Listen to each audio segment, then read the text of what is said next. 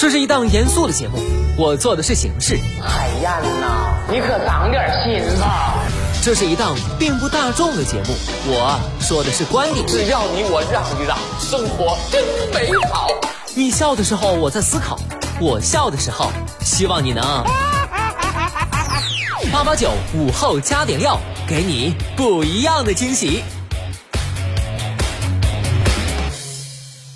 欢迎回来，午后加点料，我是海鹏。再来关注一下二孩的话题。我带着两个孩子坐地铁，却只能免一个孩子的票，我觉得不太合理。据报道，近日成都市民林女士反映，自己带着六岁的双胞胎孩子在地铁站乘车时，被地铁工作人员通知，一名家长只能带一名身高一米三以下的儿童免费乘坐地铁，另一名则需要买票。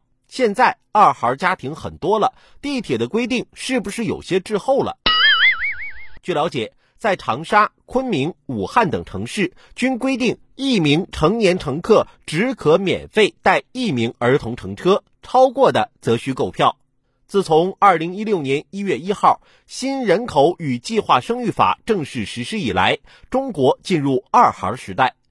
然而，在生育政策调整的同时，一些配套社会政策却没有及时转向。报道涉及的地铁免票政策就是其中之一。陈旧滞后的社会政策不仅给二孩家庭造成不便，也一定程度上抵消了生育政策开放的正面效应，拉低了部分家庭的生育意愿。而类似政策也是对二孩家庭事实上的歧视。这些家庭为提升社会生育率做出了贡献，不仅没能获得优待，反而要付出额外代价，也明显有失公平。当然，地铁方面如此规定未必是向前看，或许更多是出于安全考虑。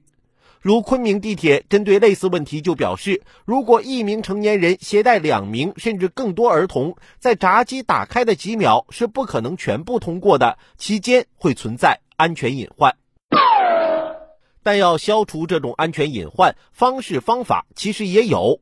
比如，可针对一名成人携带一名以上儿童的情况，开辟绿色通道，适当增加闸机打开时长等。面对这些二孩时代的新问题，地铁等公用机构就应该有主动服务意识，去保障二孩家庭的便利和权益，而不是去增加他们的时间成本和经济成本。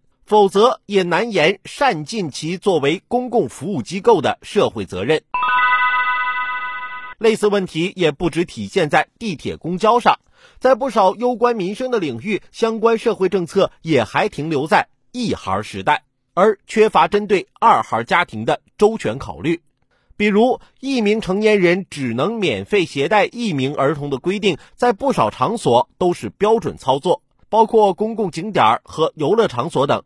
一些景区亲子套票只含两大一小。酒店也没有适合一家四口的房间，只能额外付费。这些无不是给二孩家庭徒增困扰。此外，对于一些中低收入的二孩家庭而言，如果两个孩子未成年，家里又没有私家车，孩子的接送都将成为大问题。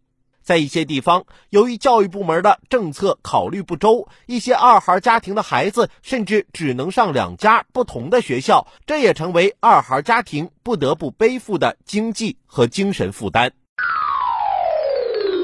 值得肯定的是，针对这些具体问题，一些地方已经在政策层面给予了关注，如广州、上海等地就结合新的生育政策，对地铁免票规定作出及时调整。规定一名成年乘客可以免费带两名儿童乘车，在成都等地，教育部门也特别规定，二孩家庭的孩子可优先选择上同一所学校等。